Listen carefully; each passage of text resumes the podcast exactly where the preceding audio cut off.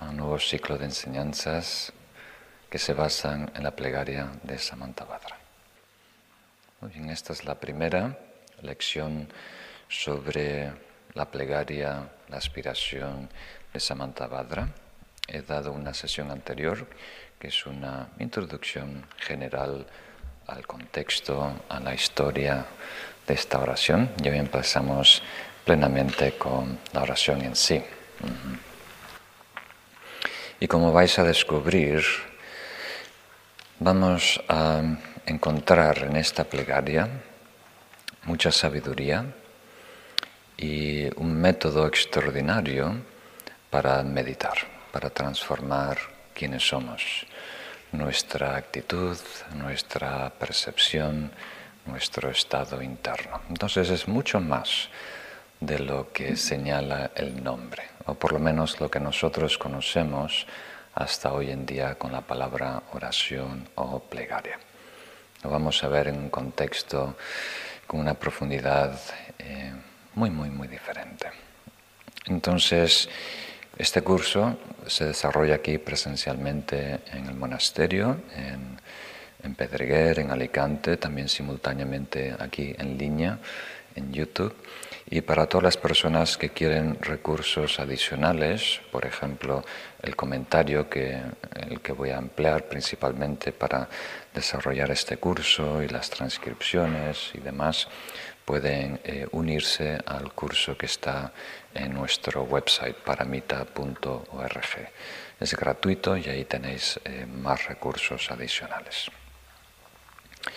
Entonces, como veis, tenemos un breve guion temático eh, de este autor Drapa Gyaltsen, que no es uno de los fundadores de la tradición Sakya, es un maestro con el mismo nombre, pero bastante reciente, creo que es del siglo XIX o XX. Y aquí ha hecho un resumen muy interesante, muy, muy lindo, muy breve de los comentarios eh, tibetanos. Entonces me voy a basar en esto y en otros comentarios. Y también hay una traducción de la oración en sí de Samantabhadra. Y todo esto viene de nuestros amigos en el Dharma el centro Dechen en, en México. Han hecho esta traducción al castellano.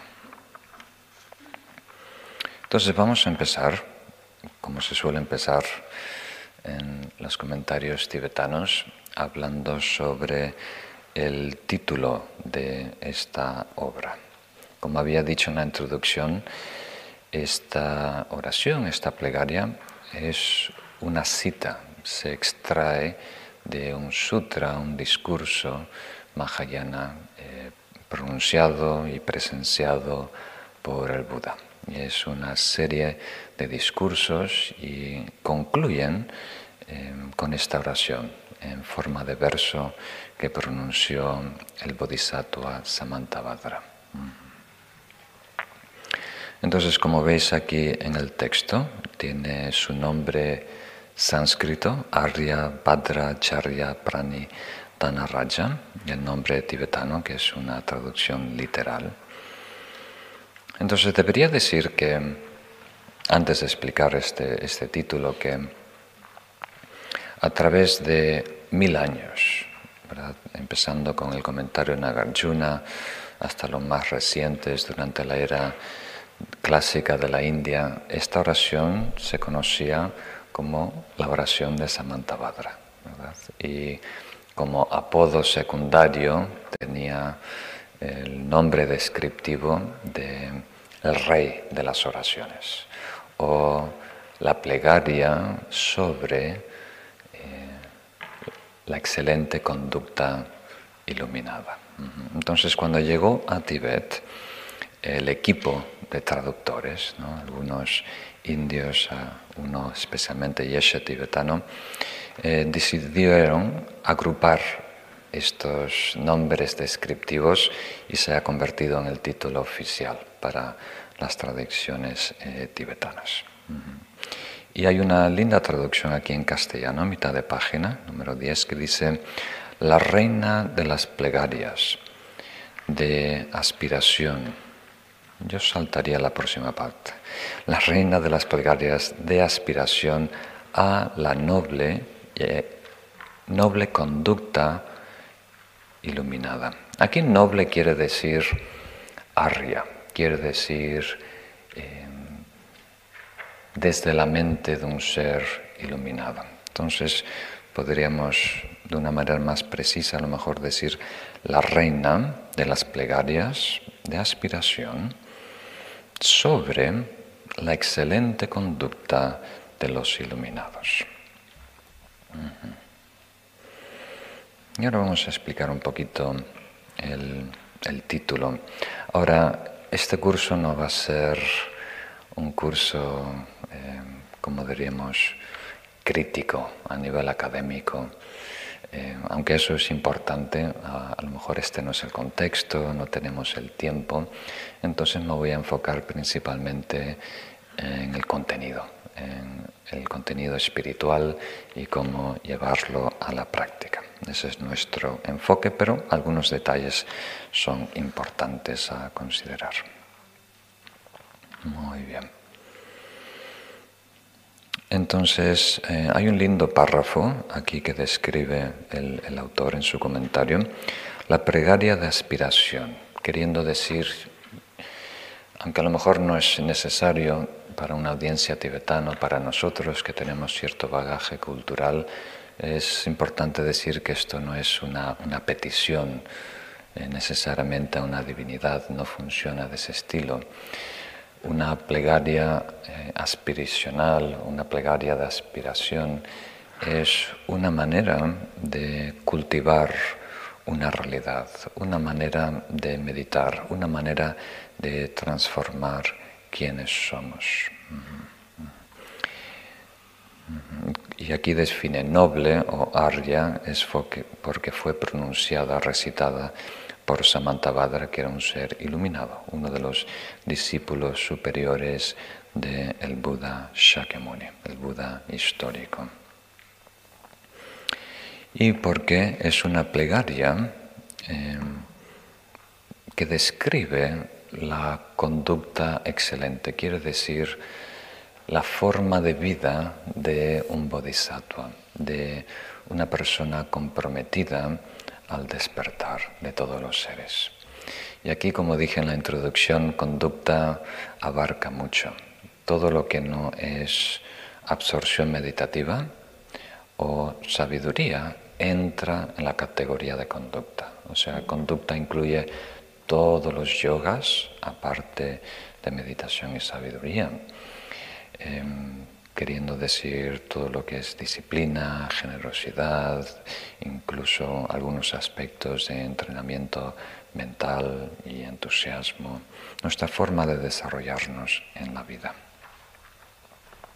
O sea, cómo debemos vivir si queremos ser un practicante genuino, que está embarcando, que está eh, construyendo su camino hacia la iluminación.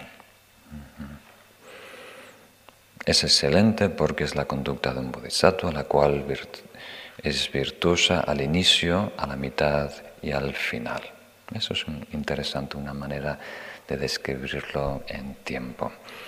Al inicio, cuando es escuchada, es la causa de certeza y de la fe que está dotada de gran confianza en su significado. A la mitad, cuando se reflexiona en ella y se reconoce su habilidad para lograrlo, es la causa de la dicha. Y al final, cuando se medita en ella, es la causa que permite desarrollar sabiduría, prajna, gnosis, que se conoce como la realidad última cuál es. Entonces, permíteme explicar esto porque aquí hay un mensaje muy importante. Hay un marco conceptual, queriendo decir que aquí eh, está describiendo la oración como un proceso de adquirir sabiduría, de acercarnos a la realidad de quienes somos y a la realidad objetiva. Y se hace a través de tres pasos o tres niveles. Entonces, mm, los que estáis tomando nota podéis hacer cuatro o cinco columnas cada una con tres líneas. Después vamos a hacer un diagrama. Entonces, en la primera conducta, en la primera columna, tenemos las actividades, ¿verdad? Una es el escuchar, la segunda es reflexión y la tercera es meditación. Entonces, en nuestro primer encuentro con esta oración estamos escuchando, ¿verdad? Su significado. En este, en este momento me toca a mí ser el que transmite ese significado y tú a la vez estás leyendo. Entonces, a través del proceso de lectura, escuchar y recibir enseñanzas, tenemos nuestro primer contacto. Y esa actividad de la escucha, del estudio, produce conocimiento, En la siguiente columna, la columna de la sabiduría, ponemos eh, conocimiento. La escucha produce conocimiento. Y a la vez, cuando eh, invertimos más tiempo, más energía en el significado, en las palabras, reflexionamos sobre su sentido, adquirimos comprensión. La segunda columna de sabiduría, comprensión. Y luego, cuando empezamos a poner en práctica lo que hemos descubierto. A través de la meditación. Aquí con meditar queremos decir em, cultivar. Es la definición más amplia de meditación. Estamos cultivando un estado espiritual. Y en la medida que lo cultivamos, adquirimos, eh, en la segunda columna, en o una sabiduría experiencial, intuitiva, de ese estado espiritual. Entonces en la, tercera columna, lo podéis poner primero, son los tiempos, ¿verdad? Em, al escuchar es, es, lo que ocurre al principio de ese encuentro con la oración. Eh, en la parte media estamos reflexionando, tratando de entrar y a descubrir su sentido, em, como diríamos, esencial. Y al final de nuestra relación estamos ya logrando el resultado, estamos teniendo acceso eh, a esa verdad, a ese estado espiritual. Muy bien. Entonces, aquí en este párrafo el autor, se nos dice que ese proceso de escuchar, de leer, que nos da conocimiento, produce simultáneamente en nosotros un nivel de confianza, un nivel de fe, que podemos denominarlo mm, admiración, ¿verdad?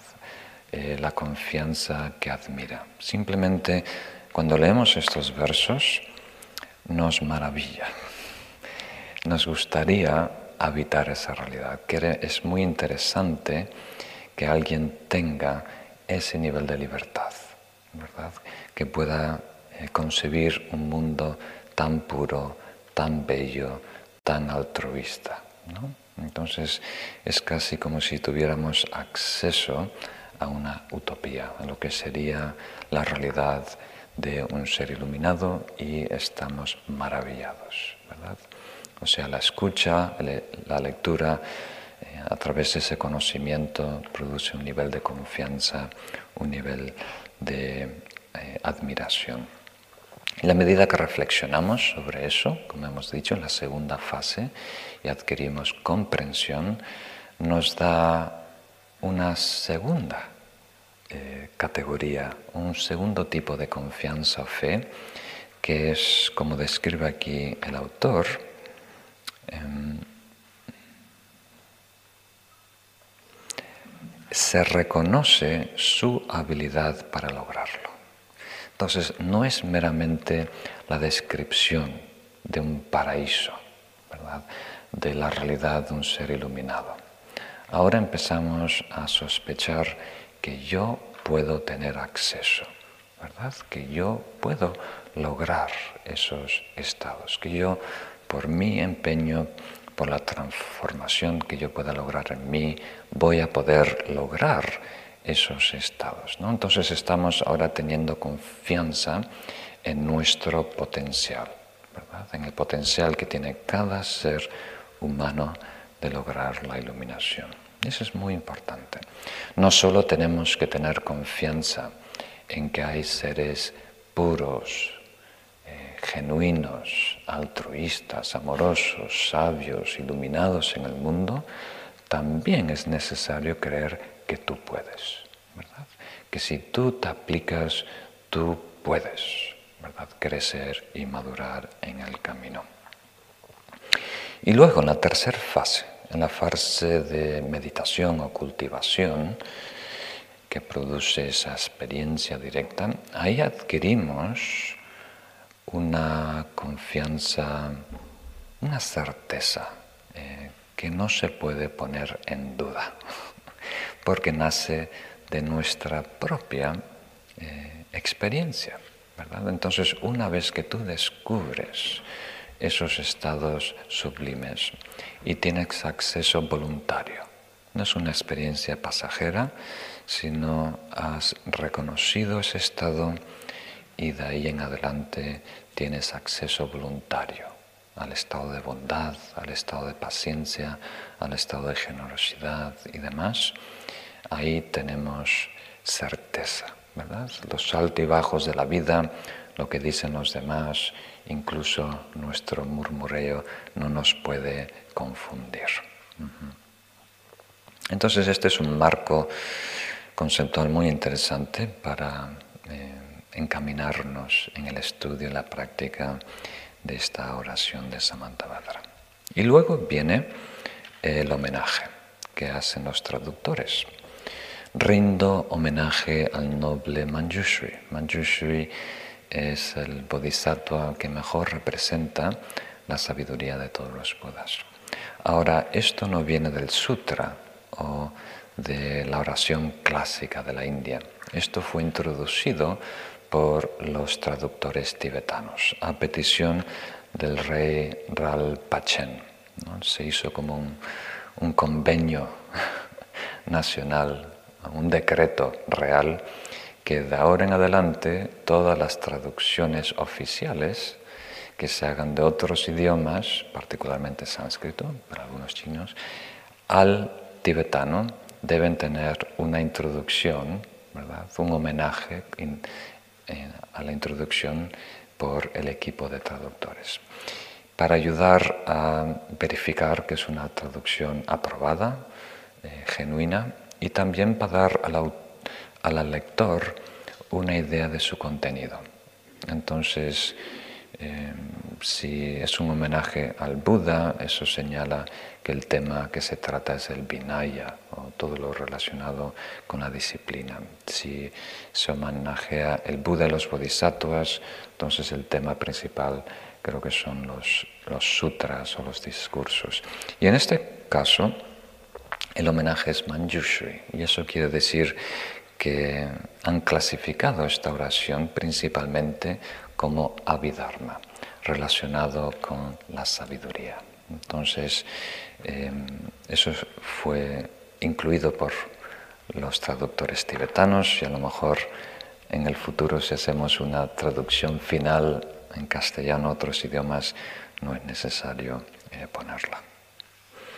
Y ahora pasamos a los versos en sí. Y hoy vamos a enfocarnos, si nos da tiempo, en la parte inicial, ¿verdad?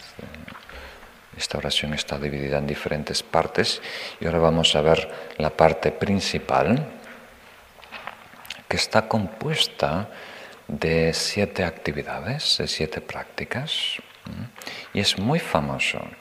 Hay muchas liturgias, tanto indias como tibetanas, que extraen, citan, copian los siguientes versos que vamos a ver hoy porque es una forma muy bella, muy precisa, muy profunda de explicar estas siete prácticas. Y llegó a llamarse la oración de las siete ramas. Entonces es una oración dentro de una oración. Y el propósito de estas siete ramas, siete yogas, siete prácticas, es desarrollar suficiente mérito para que podamos entender lo que viene. O sea, lo que ha pronunciado Samantabhadra es tan extraordinario, va más allá de los límites de lo que nosotros podemos concebir, lo que es la realidad. Rompe todos los esquemas mentales y conceptuales. Entonces, para poder abordar la realidad iluminada que describe, que pronuncia Samantabhadra, tenemos que tener suficiente virtud, suficiente mérito, suficiente eh, madurez espiritual para eh, captarlo, para apreciarlo, para reconocerlo, para integrarlo. Entonces ese es el, propósito de estas primeras líneas que empiezan con el verso 1 y llegan hasta el verso número 12. Del 1 al 12 esos eh, versos tratan eh, la oración de siete ramas, el yoga de siete ramas. Muy bien. El primero de ellos es la rama de homenaje o la rama de postraciones. Y aquí se dedican em, cuatro versos, cuatro versos a, esta primera rama. Y el primero de ellos, el verso número uno, es un resumen. Aquí en el guion clásico tenemos breve explicación, pero en realidad es una introducción o resumen a lo que es el homenaje, el arte, el yoga del homenaje. Vamos a leerlo juntos y describir cada uno de ellos brevemente.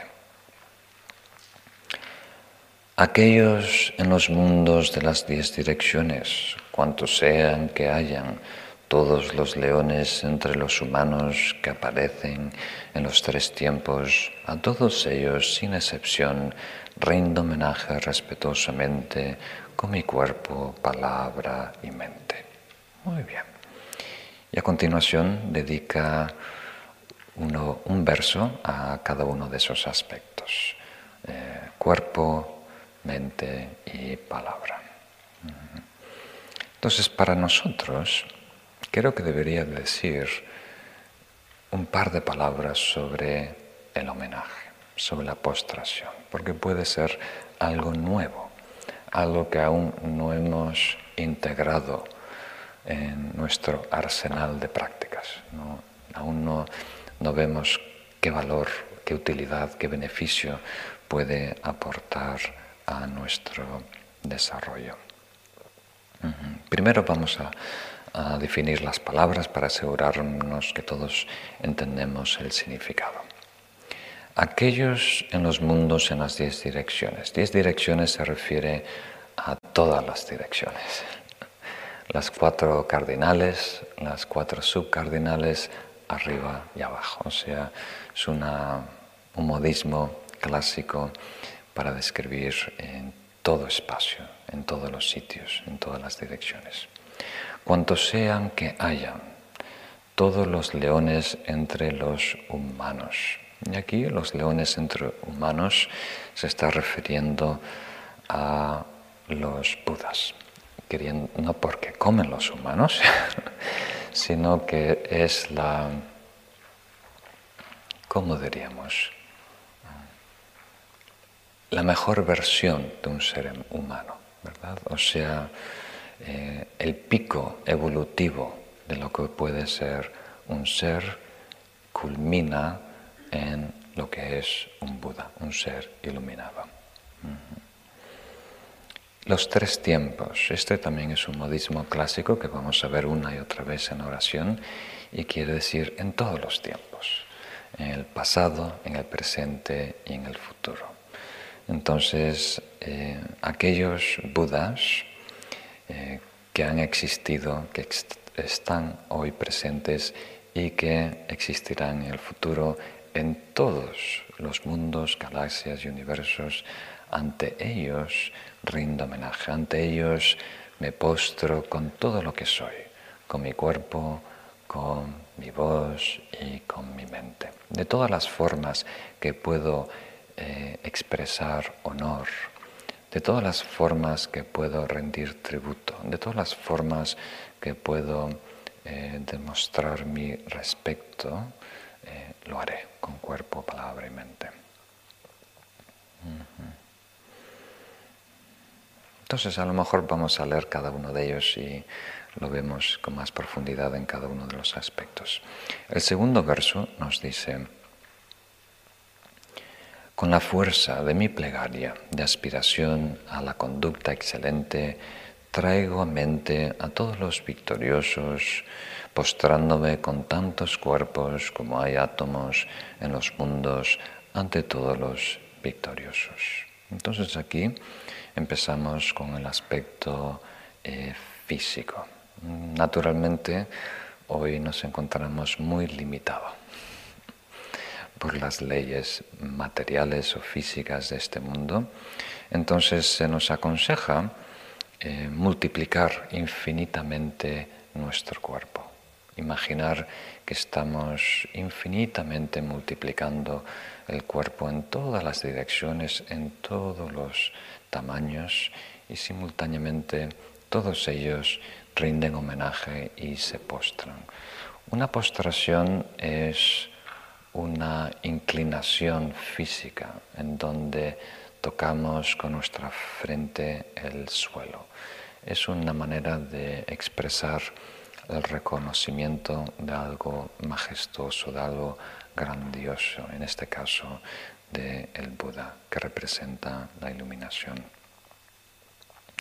Lo vamos a ver eh, en las siguientes líneas, en los siguientes días, pero debería ya eh, daros algo, algún contexto para comprender lo que es Buda. Aquí no nos estamos relacionando con el Buda desde una perspectiva teísta, como si el Buda fuera alguien ajeno de nosotros, ¿verdad? que tenga cierto poder sobre nosotros, el poder de darnos gracia y demás. Aquí estamos desarrollando una relación no dual o transcendental con el Buda, reconociendo que ha existido un Buda histórico en nuestra era, hace 2600 años, que caminó por la faz de la tierra, vivió toda su vida, inició un, ciclo bellísimo eh, para evolucionar, iluminar a muchos seres. Y eso ha ocurrido en muchos mundos, muchas veces. Y existen eh, infinitos seres iluminados, que eran personas comunes y corrientes como nosotros, que por su empeño, por su dedicación, por su entrega, por su esfuerzo, lograron su máximo nivel. Y de ahí se pusieron al servicio de los demás. Están a nuestra disposición si nosotros nos abrimos a sus eh, bendiciones, su guía. Entonces nadie puede cambiar a otro directamente. Si fuera así ya estaríamos todos iluminados.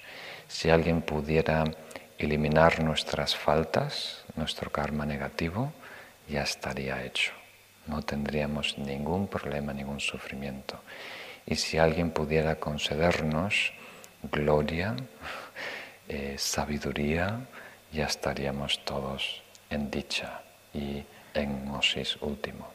Entonces, nadie puede transformar directamente a otro ser, incluso un ser perfecto eh, como el Buda. Pero sí lo que podemos hacer el uno por el otro y lo que puede hacer el Buda mejor que cualquiera por nosotros es iluminar el camino, ¿verdad? Guiarnos, eh, aconsejarnos, inspirarnos, apoyarnos en ese proceso de desarrollo, descubrimiento y realización.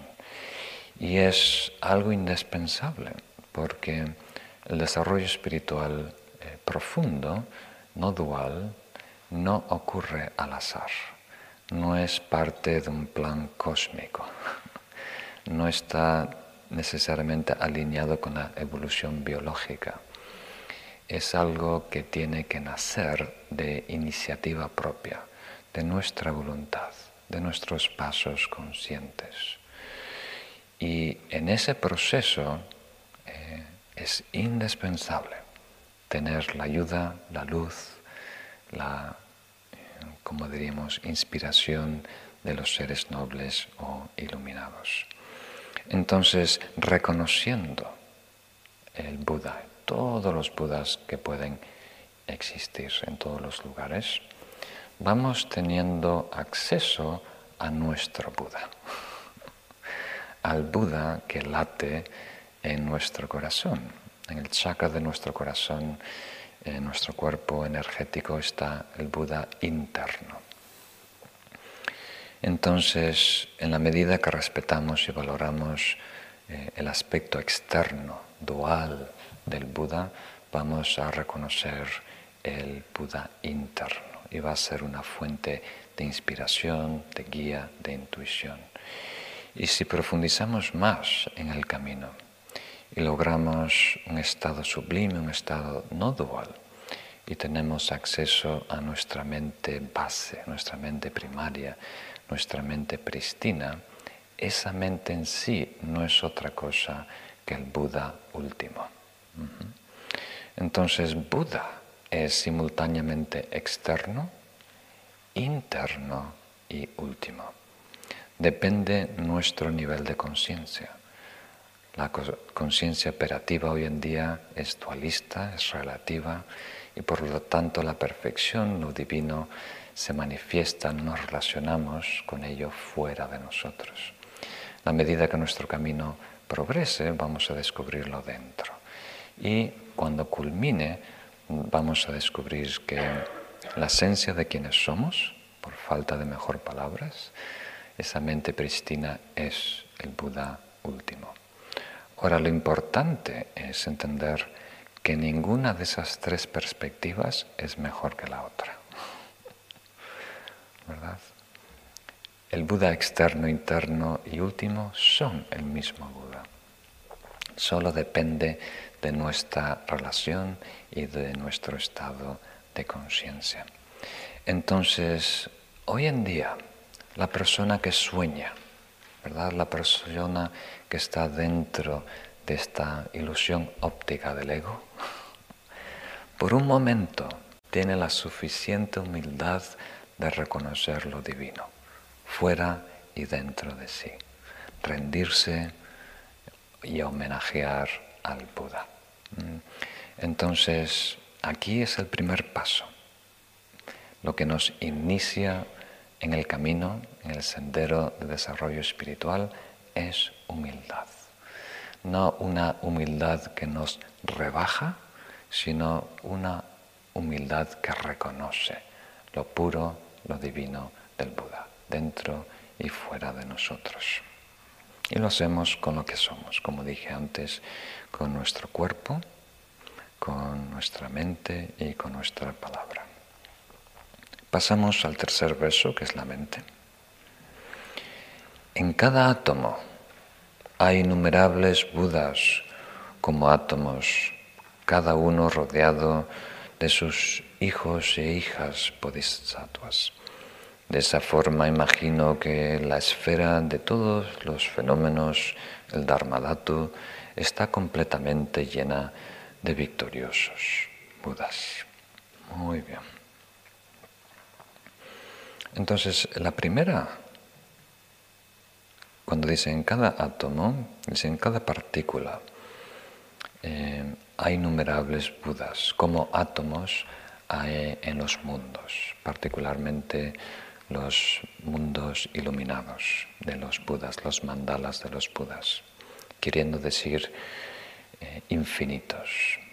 Y cada uno está rodeado de bodhisattvas. Bodhisattvas son seres que tienen cierto nivel de iluminación, uno de los diez niveles, uno de los diez pumis y nos referimos a ellos como hijos o hijas, ya que tienen activado el gen del Buda.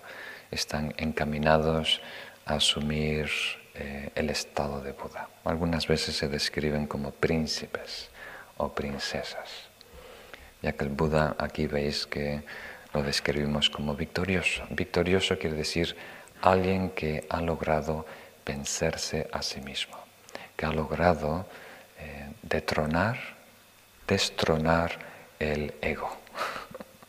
Entonces, alguien que supera sus trabas, alguien que supera sus emociones aflictivas, alguien que supera su ignorancia, alguien que supera su propio ego, se convierte en el héroe, el verdadero arhat, el que se ha conquistado a sí mismo. Por eso los budas son victoriosos. Han eliminado todo lo negativo y han desarrollado todo lo virtuoso, todas las cualidades espirituales y la sabiduría. De esa forma imagino que la esfera de todos los fenómenos, esta es una traducción para Dharmadhatu. Dharmadhatu es, eh, ¿cómo diríamos? La realidad no dual. Hoy, eh, y a lo mejor debería invertir unos un par de minutos en describirlo, esto puede ser muy interesante y beneficioso para nosotros. Es un tema delicado. Hoy en día, la realidad que habitamos no es, eh, como diríamos, equivalente a la realidad. Es nuestra versión de la realidad. Nosotros estamos modelando la realidad en nuestra mente. Entonces pareciera que ahora estamos en esta sala compartiendo un espacio geográfico y que todos estamos viviendo lo mismo, escuchando lo mismo, viendo lo mismo, pero no es así. Cada uno está en nuestra mente, eh, caminando, escuchando dentro de un modelo virtual que está desarrollando nuestra mente de lo que percibe a través de los sentidos. Entonces, por ejemplo, cuando recibimos la estimulación táctil, que mi, mano se está topando con el micrófono, ¿no?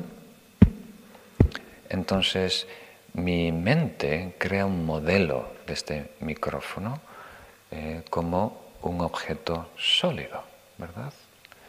Pero en realidad hoy sabemos que no lo es, ¿verdad?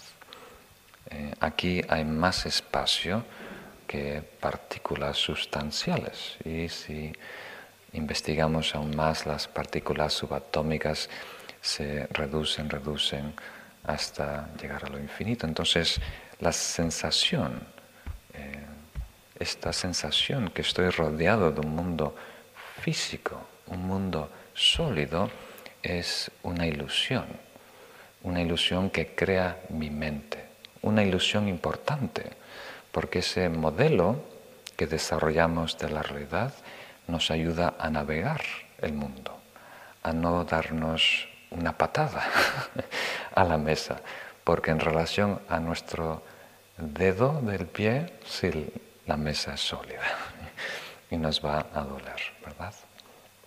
Entonces, esa es la gran ventaja que tenemos como seres humanos en comparación a otros animales, que podemos modelar la realidad y ahí desarrollar experimentos. ¿verdad? Si eh, ataco al tigre, voy a ser exitoso, si corro y trepo el árbol, me voy a escapar, si tiro una piedra, si me hago el muerto, ¿no? Modelamos todo tipo de opciones y eso nos da una gran ventaja sobre otras especies que no tienen esa habilidad o tiene una habilidad muy limitada de modelar la realidad. El único problema es que nosotros hoy en día creemos que es equivalente. El modelo en nuestra mente pensamos que es una reproducción exacta, ¿verdad? Fidedigna de lo que está transcurriendo allá afuera. Y no lo es. Es un posible modelo. Es nuestra interpretación limitada, de nuestro ángulo, de nuestra perspectiva, de nuestro punto de vista, pasando por todo tipo de filtros conceptuales, emocionales y demás. Entonces, si retenemos esa idea, que lo que yo estoy viviendo lo que yo estoy escuchando, la realidad que habito es mi versión, está en mi mente, eso nos hace menos obsesivos, nos hace más flexibles, nos ayuda a acomodarnos a los cambios en el terreno, a los diferentes pareceres que tienen diferentes personas, de su versión, su modelo, su película, el sueño y la ilusión que están viviendo. Eso es muy importante. Entonces, eh, aparte de los modelos que nosotros estamos eh, desarrollando ¿verdad? en nuestra mente, hay una realidad que está libre de esos parámetros.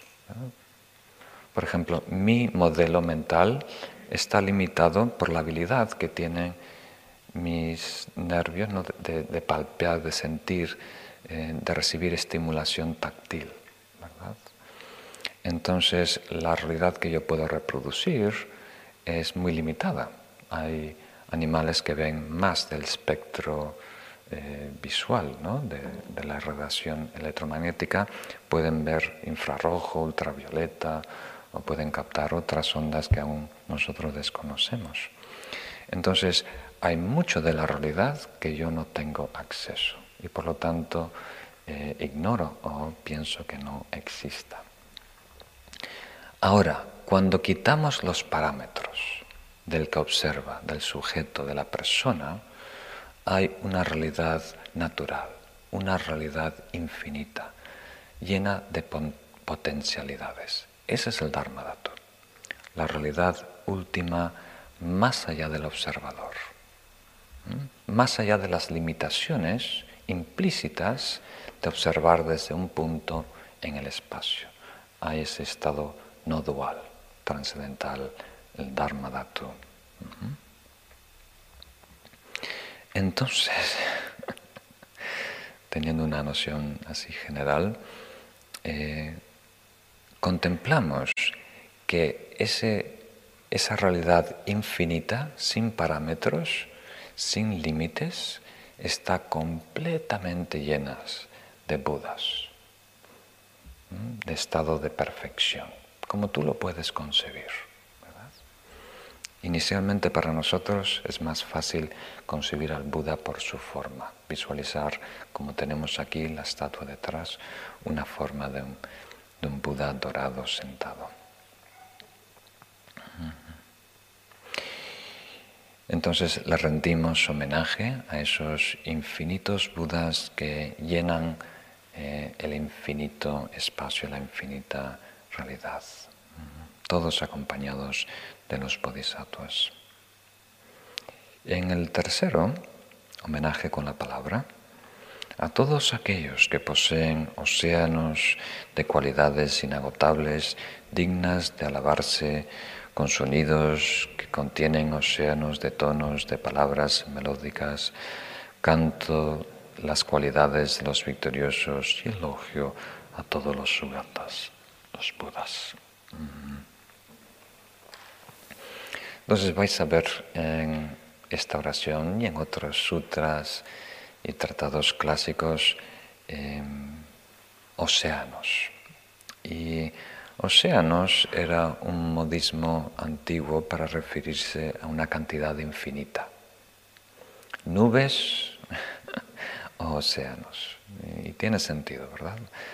Hace muy poco tiempo, em, a lo mejor 60 años que tenemos una imagen del planeta.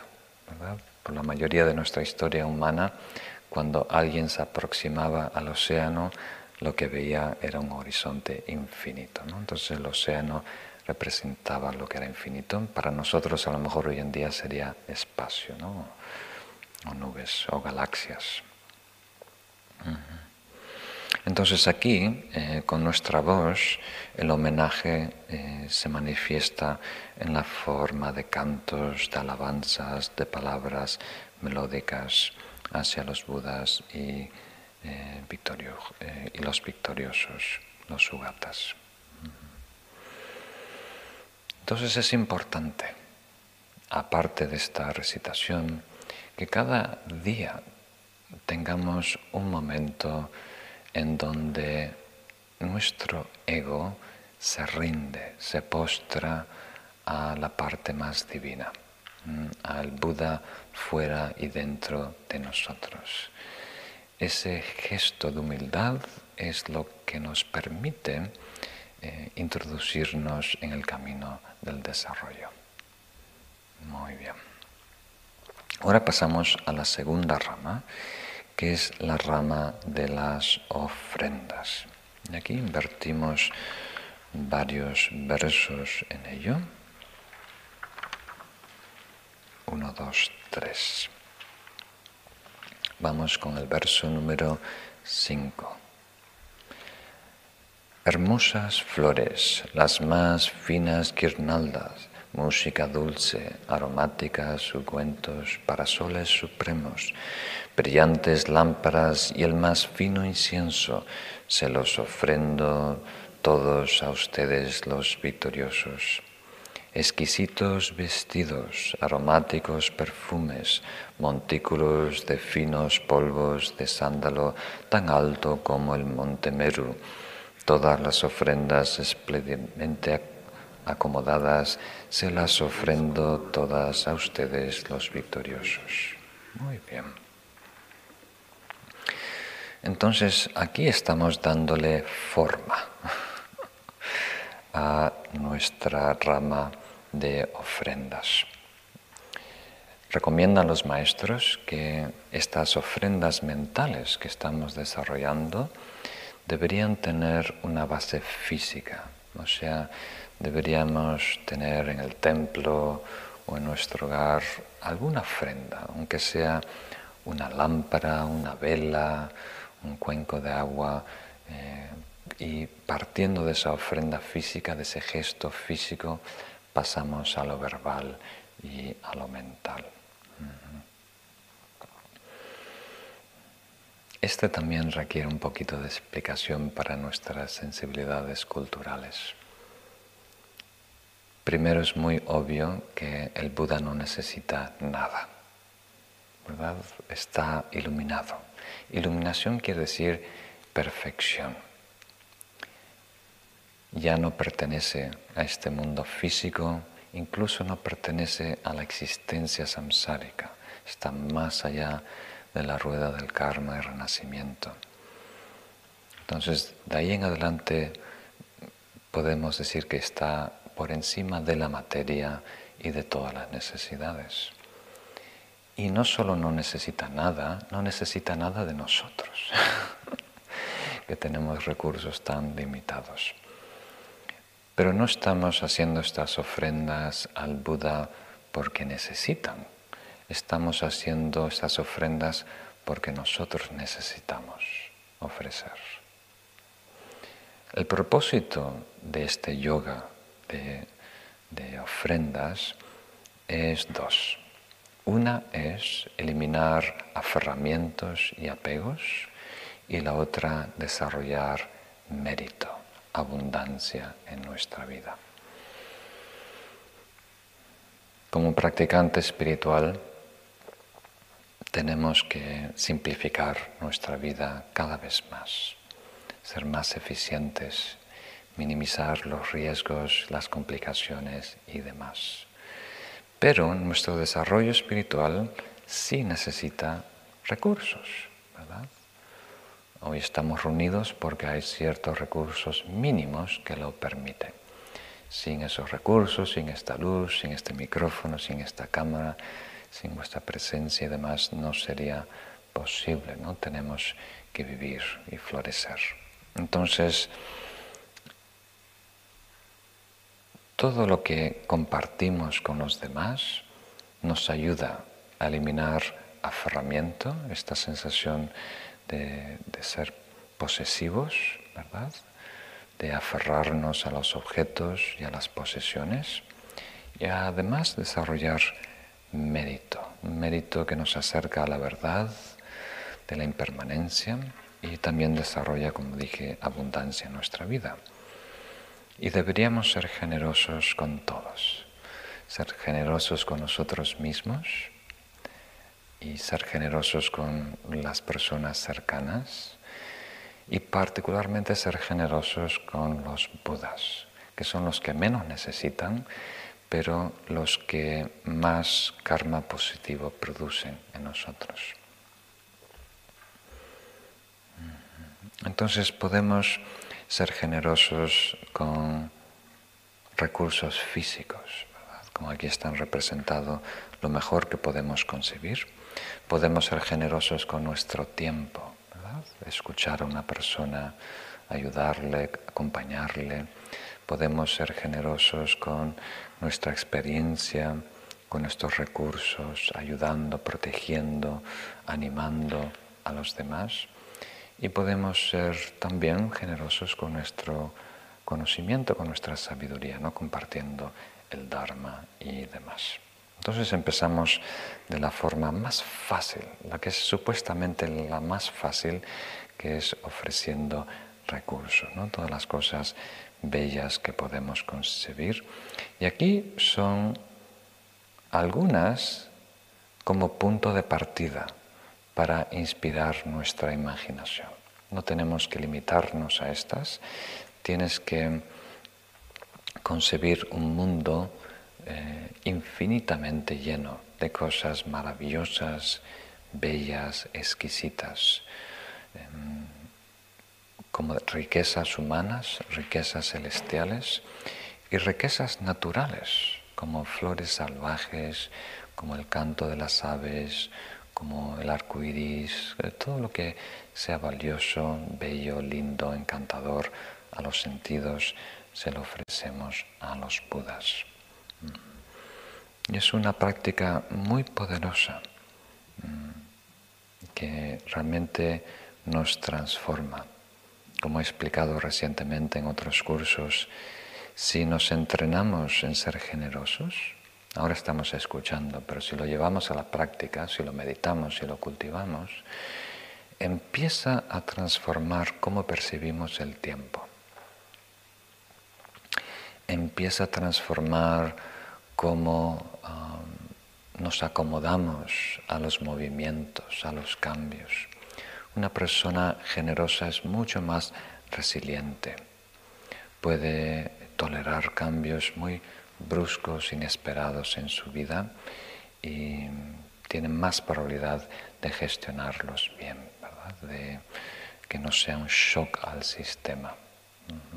Entonces es muy importante la generosidad eh, y ahora la hacemos enfocándonos en el campo divino, el, campo devocional que son los Budas. Pasamos al verso número 7, que son ofrendas extraordinarias. Con vastos, incomparables ofrendas venero a todos los victoriosos, con el poder de la fe, la firme convicción en la excelente conducta de los bodhisattvas, me postro y hago ofrendas victoriosas. Muy bien. Entonces en el comentario sobre este verso dice, aparte de poner a tu disposición todo lo que soy, todo lo que tengo, aparte eh, comparto contigo mi práctica, mi compromiso a lograr la iluminación por el beneficio de todos los seres. Entonces se dice que a, los maestros se le puede dar eh, objetos físicos como comida, medicina y demás. Se puede dar servicio, ayudarle a, desarrollar sus tareas. Y también se puede ofrecer nuestra práctica. Nuestra práctica espiritual es la mejor ofrenda que podemos hacer a los maestros y a los Budas. Y aún más significante es el compromiso ah, o la dedicación a desarrollarnos de ahora en adelante, no desperdiciar ninguna oportunidad para crecer y evolucionar. Siempre respaldado por esta motivación altruista, el bodhicitta, que quiere la iluminación solo para iluminar a los demás, solo para mejor eh, servir a los demás. Muy bien. Y una vez más, estamos haciendo esta ofrenda al Buda externo y también al Buda interno. Por ejemplo, tenemos un verso muy lindo que recitamos a menudo, em, que es em, visualizar nuestro cuerpo como si fuera un templo. Y ahí imaginarnos que somos pequeñitos a nivel del corazón, eh, visualizar la presencia de un Buda, más o menos del tamaño de nuestro pulgar. Y ahí le ofrecemos todo lo que somos, le ofrecemos un océano de conocimiento, todo nuestro estudio, toda nuestra reflexión, eh, le ofrecemos flores de la virtud, de nuestra conducta noble, nubes de incenso de nuestra moralidad, de nuestra disciplina. Dentro de ella brilla la lámpara, la sabiduría, todo el descubrimiento, toda la realización que estamos desarrollando con la meditación. Y también ahí en mí se encuentra el lago del perfume de la fe, de la confianza que voy adquiriendo en la medida que avanzo en el camino. Ofrezco la comida del gozo meditativo, del gozo de lograr meditación estable, absorciones meditativas, con la música dulce de canciones de alabanza, con lo que acabamos de ver, el reconocimiento de lo bueno, de lo divino, el parasol elaborado de mi compasión por los demás, el baderín representando mi discernimiento y la insignia de valentía alzada en el aire. Entonces aquí, en el refugio interno, hacemos una ofrenda interna al Buda interno. Y lo que ofrecemos son las cualidades de nuestra práctica espiritual, de nuestro desarrollo espiritual. Eso es una práctica también muy transformadora, porque al fin y al cabo vamos a convertirnos en lo que valoramos. Habéis escuchado seguramente, te conviertes en lo que atiendes. Donde pones tu atención, eso se va convirtiendo tu realidad. Pero si esa atención es cualificada. Si agregamos valor, si resaltamos algo, si valoramos algo, eso se convierte de una forma más rápida y más contundente en nuestra realidad. Y gran parte de la aspiración es eso, ¿verdad? Atender algo bueno y positivo para nosotros, para que se convierta en nuestra realidad, en nuestra calidad espiritual.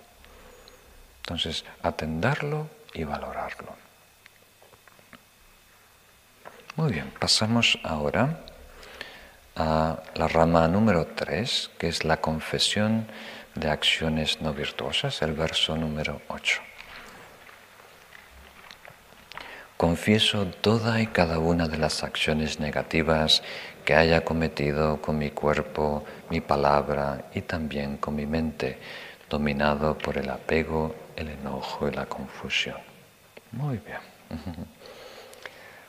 Esto es todo un trabajo, toda una meditación que he enseñado en varias ocasiones, en varios cursos. Aquí lo recitamos de forma breve para activar ese estado de pureza que hemos cultivado. Entonces, nos recuerda que las acciones dañinas que podemos cometer con nuestro cuerpo, con nuestras palabras, incluso con nuestra mente, nacen de un conflicto, nacen de un estado aflictivo nacen de una emoción tóxica. Entonces, aquí hablamos de las tres principales. Algunas veces nos referimos a ella como los tres venenos.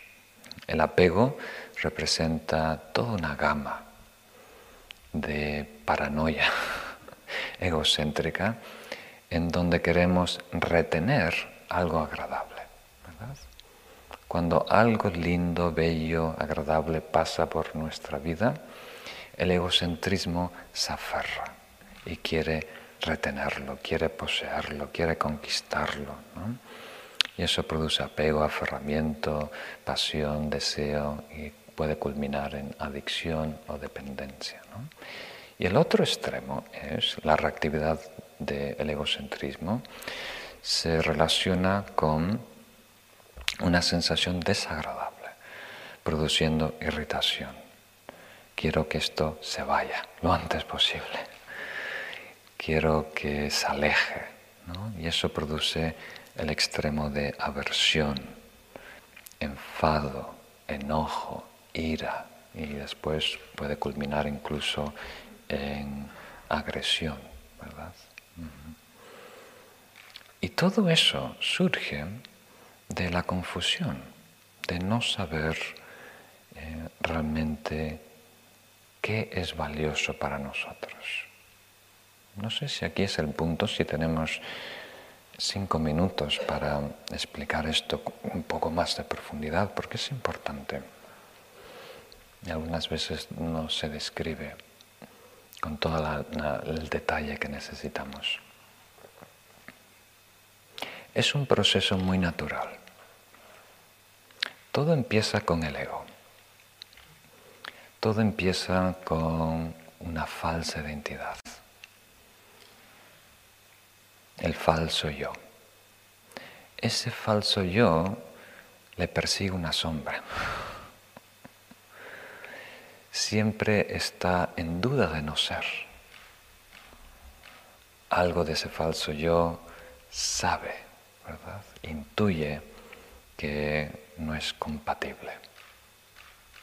O sea, que está en contradicción con la realidad. Las señales empiezan a surgir en cada momento, ¿verdad? Imagínate, te despiertas por la mañana, domingo, te miras al espejo, ¿quién eres? ¿Verdad? Aparece la sombra de ayer. Podemos despertarnos mañana domingo y ser nuestra mejor versión. Romper con los hábitos negativos. Definirnos como quién queremos ser pero arrastramos el día anterior hábitos, tendencias, costumbres, identidades, paranoias. Ese es nuestro legado kármico del día anterior y de otras vidas. Pero cuando nos vemos en el espejo, hay señales que hemos cambiado. Un poco más de arrugas, un poco más de canas. Y eso pone en jaque, pone en duda este yo eterno permanente. Entonces le persigue esa sombra, ese vacío existencial, ¿verdad?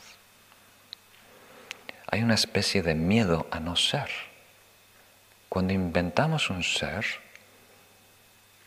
hay el miedo de no ser.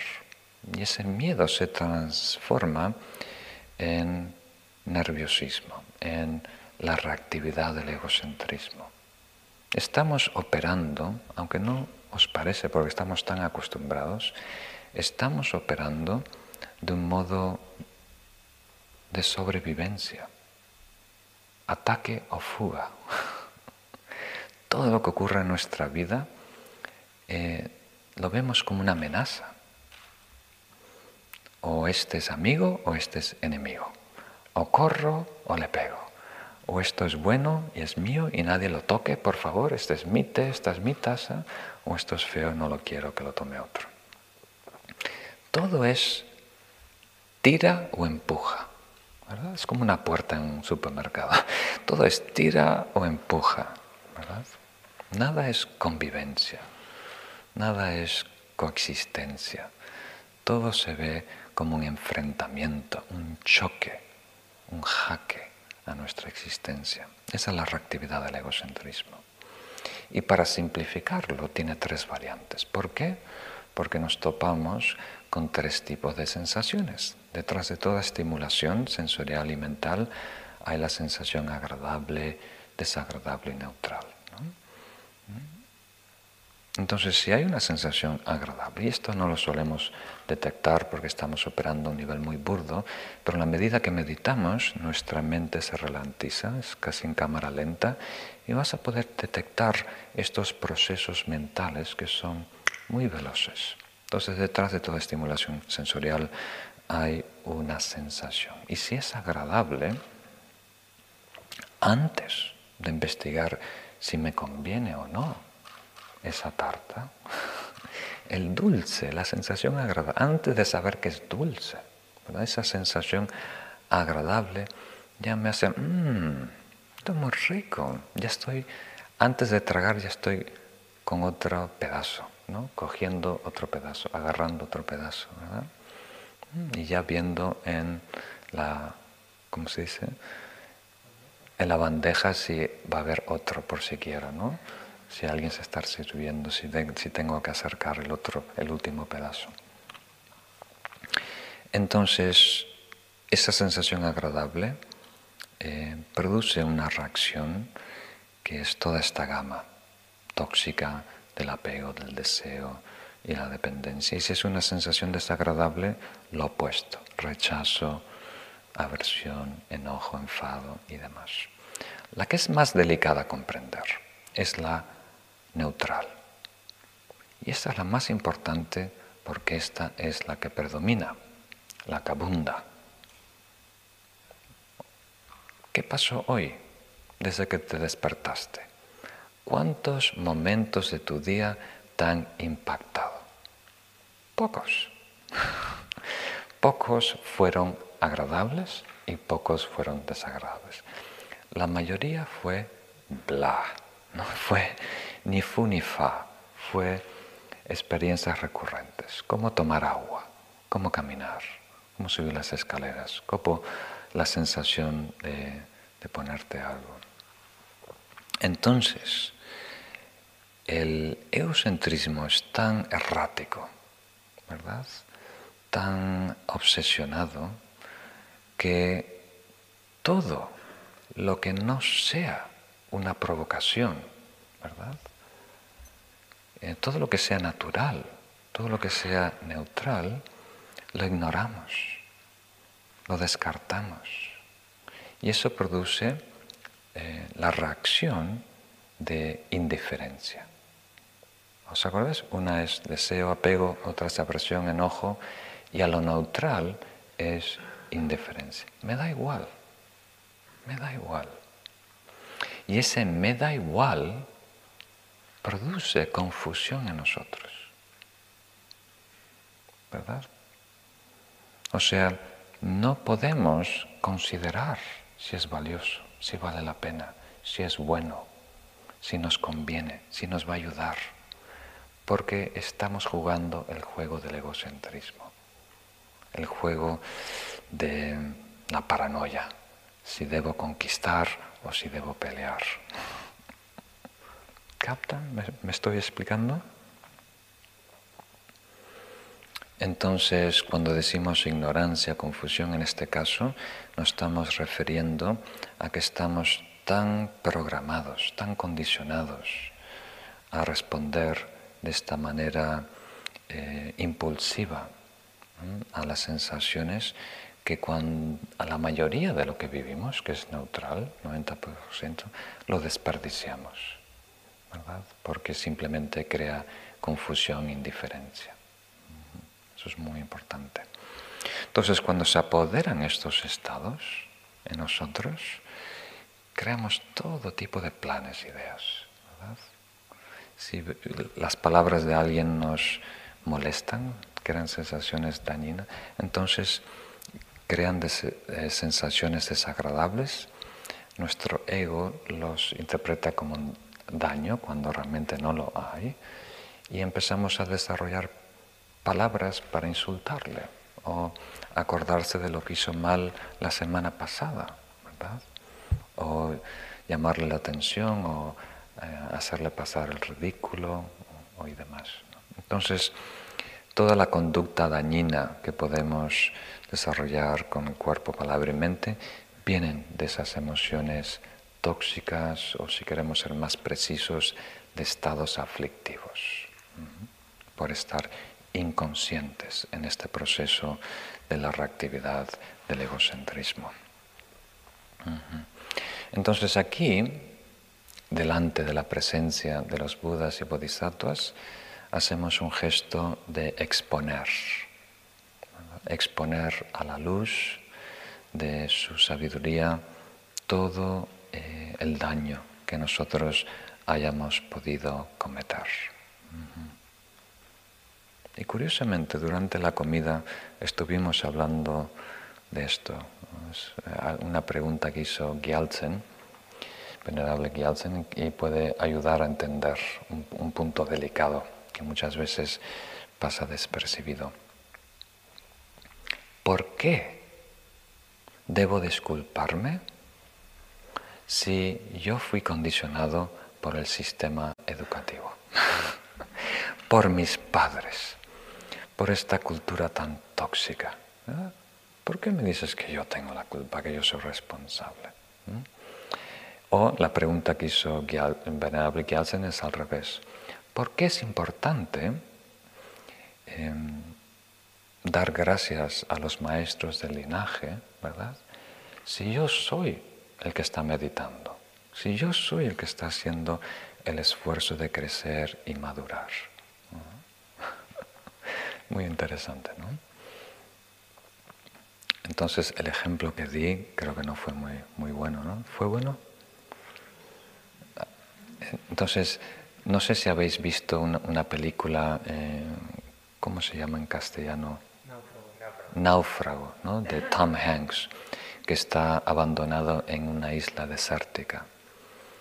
Y lo, y lo pasa muy mal, ¿verdad? Ahí no había nada y para hacer fuego tenía que frotar palitos, ¿no? Frotar palitos hasta crear un fuego y después guardar con mucho cuidado esa brasa. Hay otra palabra más. Ascuas, ¿no? Para que pueda encender el fuego el, próximo día y lo pasó muy difícil, se contempló el suicidio, pero por suerte le acompañó su amigo Wilson.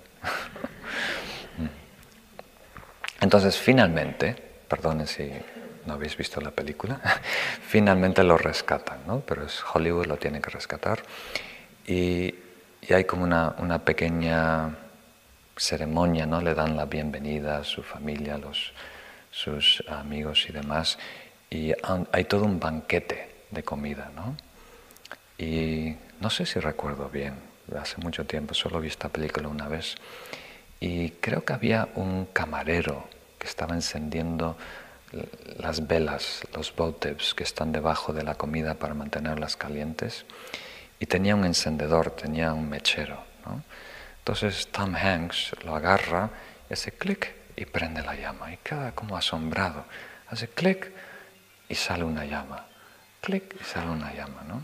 Y por supuesto, él ha visto fuego antes, ¿no? creció con los mecheros encendedores pero recién ahora se da cuenta de su valor. ¿verdad?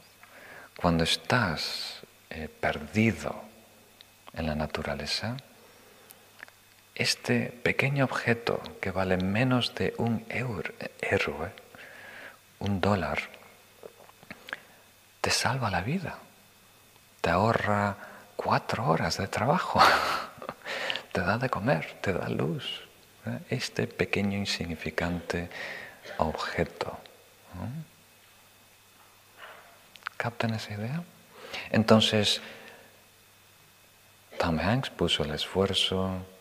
Eh, hay otro ejemplo más práctico, yo creo, para, para vosotros es un amigo mío que nació en un ambiente muy pobre. Eh, me dijo, y siempre lo menciona, que está muy agradecido a su tía por pagarle eh, la educación en la universidad. Entonces su carrera, su éxito, su educación, todo se lo debe a su tía, ¿verdad? Y es muy lindo escuchar a alguien que valora se recuerda de todas las personas que le han ayudado en su vida. Ahora, técnicamente, el logro fue de él. Él fue a las clases, tomó notas, estudió, pasó los exámenes, emprendió una carrera, fue exitoso, ¿verdad? Pero también es válido darle el crédito a la tía. Entonces, ¿qué quiere decir? Que en todos los eventos en nuestra vida hay muchas circunstancias, muchas personas que están colaborando. Y hay que reconocerlos a todos. Pero la pregunta es, ¿cuál debo acentuar? ¿En dónde debo poner el énfasis? Y la respuesta es en lo que te mejore, en lo que te ayude a progresar espiritualmente. Entonces, si fue un evento negativo, donde se produjo daño, entonces ahí acentúa tu participación. Reconoce tu responsabilidad, tu contribución a ese día, a ese evento, a ese conflicto, a esa pelea. ¿Por qué? Porque eso te conviene espiritualmente, te hace mejor persona, te ayuda a hacer cambios en tu conducta, en tu actitud. Pero si al revés pasa algo bellísimo, algo lindo, fortuito en tu vida, entonces ahí no acentúes tú, sino acentúa la generosidad, la bondad de otro. ¿Por qué? Porque te conviene, te mejora, te mantiene humilde, te deja apreciar y reconocer la contribución de los demás. Entonces, no negamos nada. Nuestra vista es panorámica. Vemos todas las condiciones, todas las personas que están contribuyendo, pero acentuamos, nos enfocamos en lo que es más beneficioso. Entonces, aunque a lo mejor eh, tus padres han contribuido ¿verdad? a problemas en tu vida, si eso no te ayuda, no te empodera a hacer cambios, no lo enfatices. Enfatiza tú tu visión, tus palabras, tu participación, porque eso te ayuda, te empodera a hacer cambios. Entonces hay que tener cuidado, porque muchas veces eh, en este fenómeno, en esta realidad compleja, señalamos el dedo al partido político, o la dictadura, o la pobreza, o el sistema educativo, o este dogma, o este familiar, o esta enfermedad. Y salimos perdiendo, salimos con desventaja de hacer cambios. Entonces, en esta fase, la rama de confesión, recordamos eventos en nuestra vida que fueron problemáticos, conflictivos, en donde hubo daño y nos enfocamos vemos todo, pero nos enfocamos en nuestra participación y reconocemos nuestra responsabilidad y eh, nos comprometemos a no hacerlo otra vez. Hay cuatro pasos. El primero es el poder del altar. Nos relacionamos con el Buda y los Bodhisattvas, pedimos su ayuda, su amparo, vamos a develar, exponer todo el daño que hemos hecho. Luego recordamos eventos generales, un evento puntual y nos arrepentimos por nuestra participación, segundo punto, el de arrepentimiento. El tercero es comprometerse a nunca jamás volver a hacer algo semejante, pase lo que pase, digan lo que digan. Y el cuarto punto es comprometernos a hacer el bien y el aspecto resultante de ese cuarto poder es sentirnos renovados, restaurados, que hemos eh, saldado esa deuda con el universo, hemos resuelto esa etapa de nuestra historia. Es muy poderoso también. Bueno, me extendí un poquito más, pero a lo mejor valió la pena. Pasamos ahora a la cuarta rama, la rama del regocijo, que es muy importante. Me regocijo del mérito de todos, del mérito de los victoriosos que habitan en las diez direcciones, de los bodhisattvas, de los budas, de aquellos que están adiestrando y aquellos más allá de todo entrenamiento y de todos los seres. Muy bien. Esta es una práctica muy buena y muy económica. Algunas prácticas cuestan, Si quieres ir de peregrinaje tienes que viajar a la India, por ejemplo, o caminar hasta Santiago de Compostela. Si quieres hacer retiros extensos, tienes que aislarte en alguna cabaña. Pero el regocijo muy económico es reconocer, valorar, más que nada alegrarte, festejar la virtud de otro. Es un aspecto del gran amor. ¿Os acordáis? El amor bondadoso se enfoca en personas neutrales para que logren felicidad. La compasión se enfoca en personas que están pasando por un momento malo y desea aliviar su sufrimiento. Y el regocijo es el aspecto del gran amor que se enfoca en personas que están en un pico, en que están felices. Y aquí nos enfocamos en la causa de esa felicidad, que es la virtud. Acciones sanas, buenas, bondadosas. O sea, todos los seres que están siendo virtuosos, que hayan sido virtuosos. Los budas, los bodhisattvas, Patrika Budas son budas solitarios.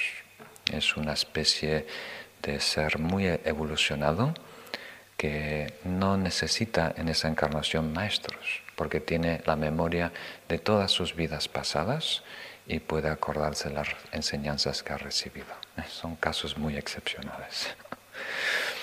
Entonces, eh, de la perspectiva del Mahayana, eh, lo más ventajoso es embarcarnos en el vehículo de los paramitas y ser un bodhisattva. Entonces el bodhisattva puede estar en el camino de la acumulación, en el camino, en la fase de preparación, en la fase de visión, en uno de los pumis de iluminación o en la fase ya de un completo y realizado Buda. Entonces, por favor, como un ejercicio, hasta nuestro próximo encuentro, la próxima semana, cada día, aunque sea una vez, regocíjate en la virtud de otra persona. Reconoce a alguien que está haciendo algo bueno y positivo y festéjalo en tu mente. Si es alguien cercano, le puedes eh, dar una alabanza si no le subes el ego.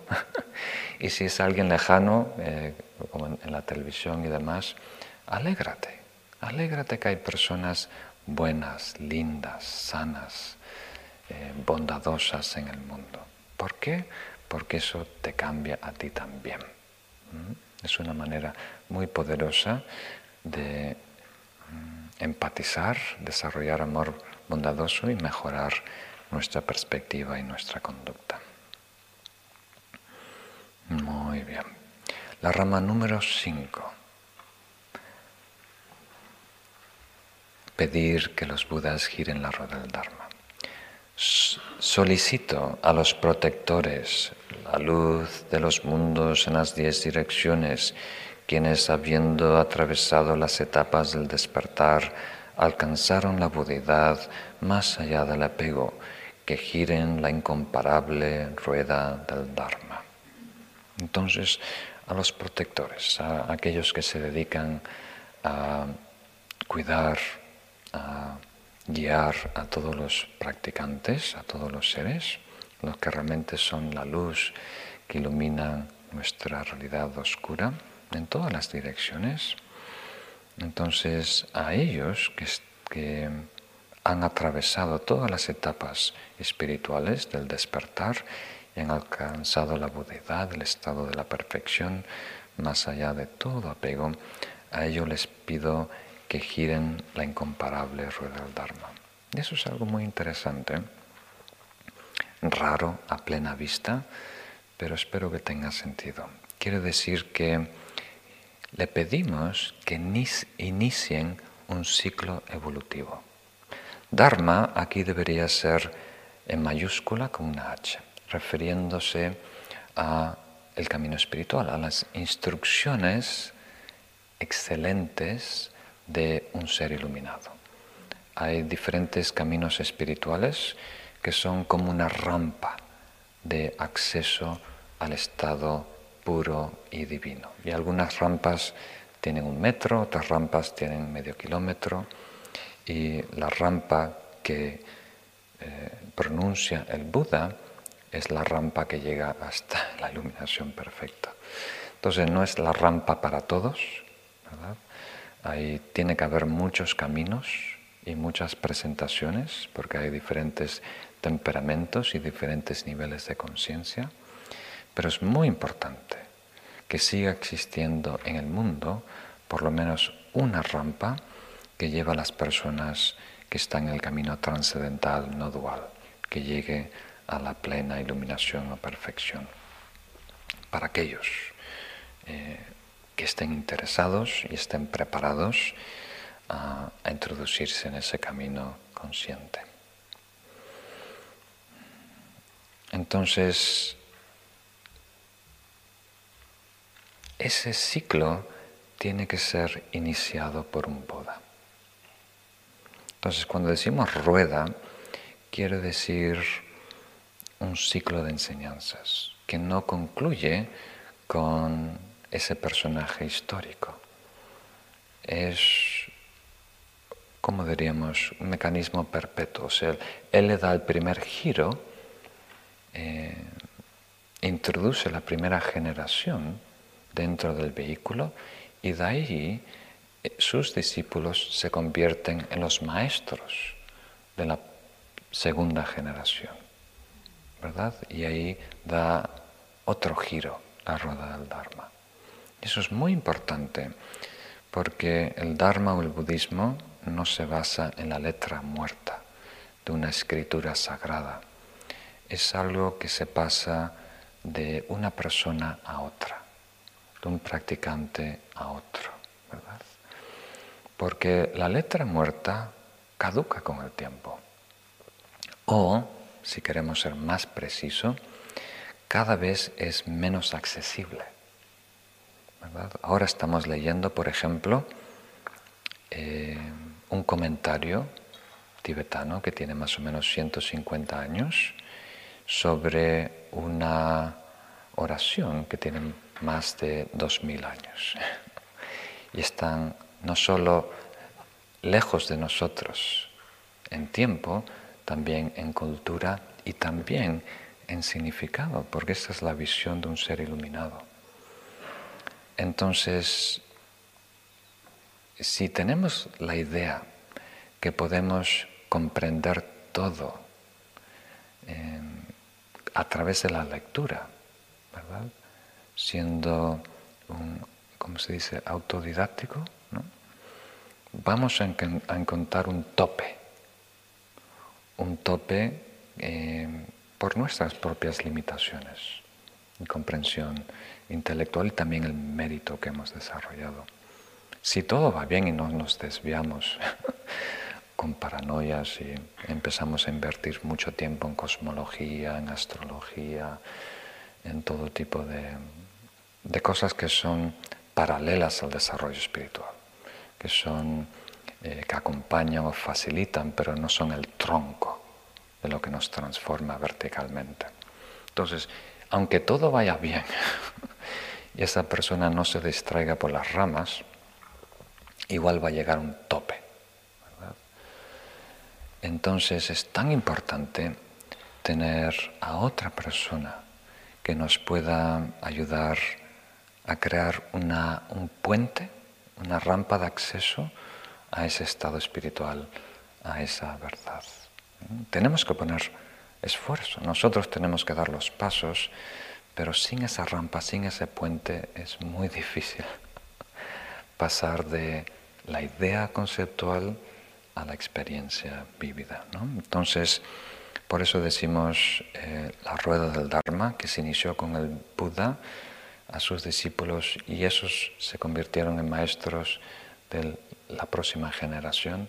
Hasta hoy en día hay una cadena ininterrumpida de maestros, maestras, discípulos y discípulas. Entonces, ahora que tenemos las, palabras, ahora vamos a hablar del sentido. ¿Qué quiere decir solicitar el girar? ¿Y por qué es necesario?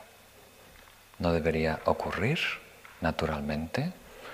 No, no deben estar los budas interesados en el despertar de todos los seres.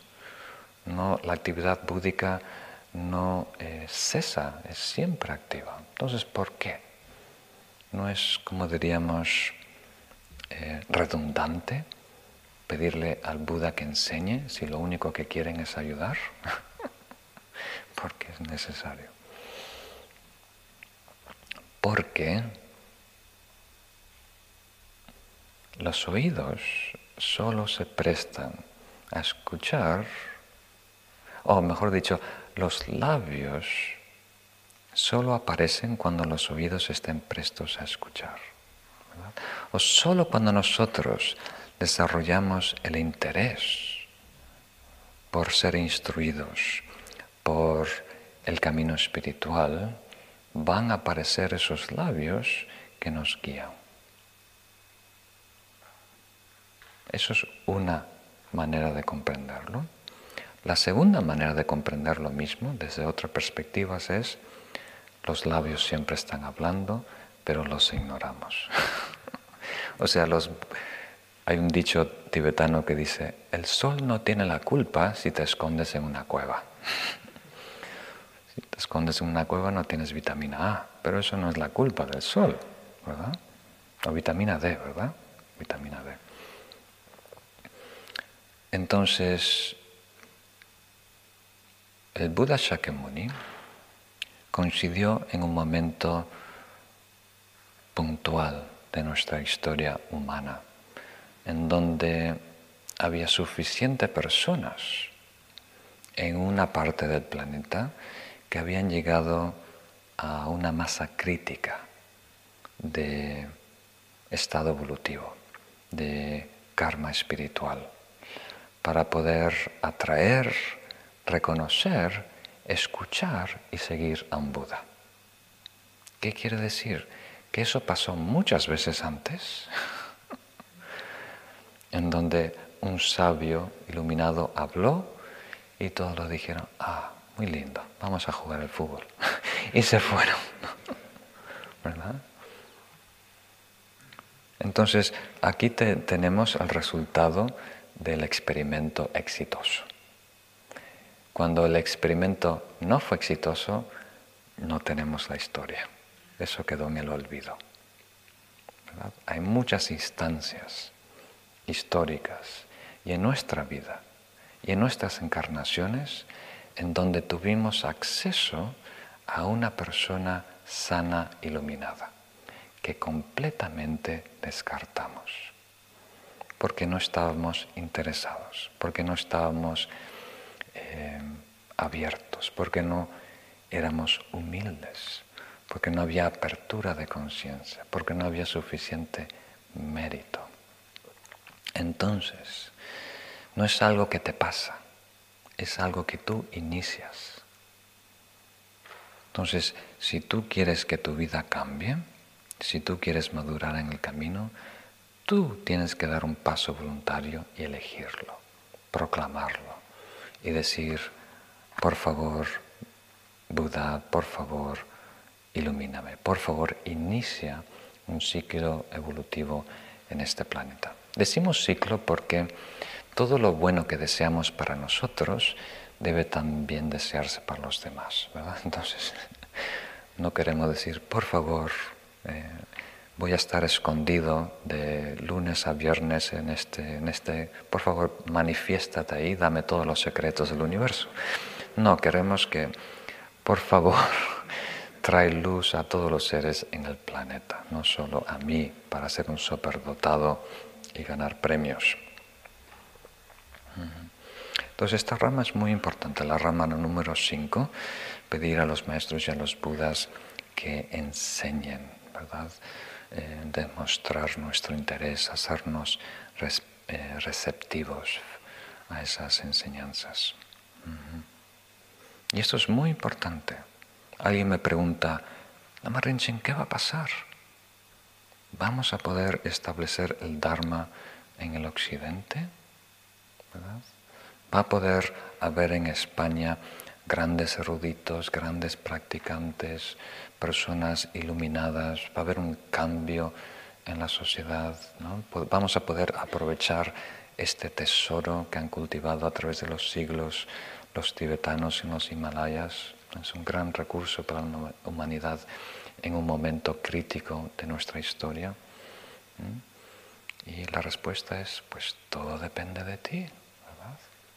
Alguien pregunta, ¿y va a poder visitar su santidad Argentina? ¿Va a poder visitar a Colombia? ¿Va a poder visitar a México, a Uruguay, a Chile, a Perú, a Bolivia, Ecuador? Pues depende de ti, depende si hay suficiente interés en ese país, ¿verdad? Si hay suficientes personas con el suficiente interés. Si lo hay, no hay fuerza en el universo que pueda impedirlo. ¿Verdad? Y si no hay un maestro físico, se manifiesta uno etérico. ¿Verdad? Pero esa necesidad kármica espiritual necesariamente eh, desarrolla esa enseñanza. Entonces, personalmente tú también tienes que hacer dar ese paso de decir, por favor, haz girar la rueda del Dharma. El número 6, este puede ser también un poco nuevo para nosotros comprender. Lo leemos primero. Con mis palmas juntas suplico a aquellos que puedan realizar, demostrar el nirvana, por favor, permanezcan con nosotros por tantos eones como átomos hay en el mundo para beneficiar la felicidad de todos los seres. Muy bien. Entonces, como queda poquito tiempo, voy resumiendo. En esta sexta rama pedimos a los maestros y a los budas que no desencarnen, que no dejen, que no interrumpan su manifestación, ¿verdad? Que no concluyan su proyecto de iluminar el mundo. Siga habiendo interés, aún estamos pendientes. Y esto puede ser muy raro para nosotros, pero incluso eh, sin nombrar al Buda, maestros que yo he conocido viviendo en la India, Nepal, maestros que son muy realizados, eligen cuando desencarnan, ¿verdad? Ellos son bodhisattvas, vienen a este mundo para ayudar a los demás. Y una vez que cumplen su misión, ¿verdad? Como Kenshin Abe Rinpoche em, cultivó toda una nueva generación de abads, de kempos, de eruditos, de yogis y practicantes. Eh, fundó varias instituciones, ya estaba todo armado y hecho, había cumplido y se va. Elige cuando desencarnar, entra en meditación y expulsa su conciencia. También Kenshin Wanchuk desarrolló el, monasterio de Tsonsar en la India, y había completado su misión, ya había eh, una nueva generación a cargo del proyecto y fue muy curioso. estábamos en una enseñanza de tres meses que estaba, estaba dando su santidad Sakatrizin, una asamblea muy grande, dos mil monjes y tres mil laicos. Y después de tres meses, en el penúltimo día, faltaba un día para acabar, el, último día es más una, ceremonia de agradecimiento. El penúltimo día, cuando acabaron las enseñanzas, regresó a, su casa y desencarnó, se sentó a meditar y eh, hizo este, esta, meditación donde voluntariamente ejecuta su conciencia. Y lo programó muy bien porque su santidad tenía tres días en ese sitio y tenía que viajar, ya tenía el vuelo hecho. Entonces se esperó tres días, 72 eh, horas para ese proceso de meditación eh, y luego hicimos la cremación. Bueno, su santidad dirigió esa, esa cremación para ese maestro. Entonces, para estos grandes maestros que eligen el momento de su muerte, cuando su misión está completa, nosotros le pedimos, aún no has completado tu misión. Yo soy miserable, por favor sígueme ayudando, sigue, permanece en esta forma. Muy bien. Entonces, si os parece, dejamos la séptima rama para el próximo encuentro. La séptima rama es la dedicación de méritos. Y ahí continuamos con las estrofas en la próxima reunión. Entonces creo que sería lindo si al concluir cada una de estas sesiones leemos estos 63 versos juntos. ¿no? Cada lectura va a ser más informada, más, eh, con más inspiración. ¿no? Ahora estamos en esta primera fase, el primer encuentro. Estamos adquiriendo conocimiento. Entonces, si puedes ponerlo en pantalla para nuestros amigos que están participando en línea y vamos a recitarlo juntos.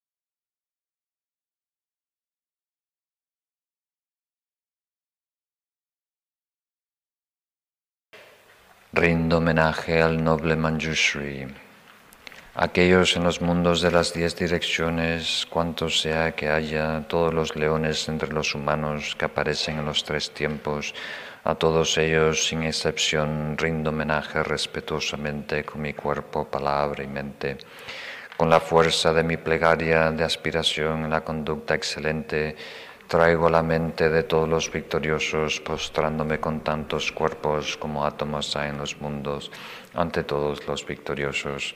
Y cada átomo hay innumerables Budas como átomos, cada uno está rodeado de los, sus hijos y hijas bodhisattvas. De esta forma imagino que la esfera de todos los fenómenos, el Dharmadhatu, está completamente llena de victoriosos Budas a todos aquellos que poseen océanos de cualidades inagotables dignas de alabarse, con sonidos que contienen un océano de tonos, de palabras melódicas. Canto las cualidades de los victoriosos y elogio a los sugatas. Hermosas flores, las más finas guirnaldas, música dulce, aromáticos ungüentos y parasoles supremos brillantes lámparas y el más fino incienso, se los ofrendo todos a ustedes los victoriosos.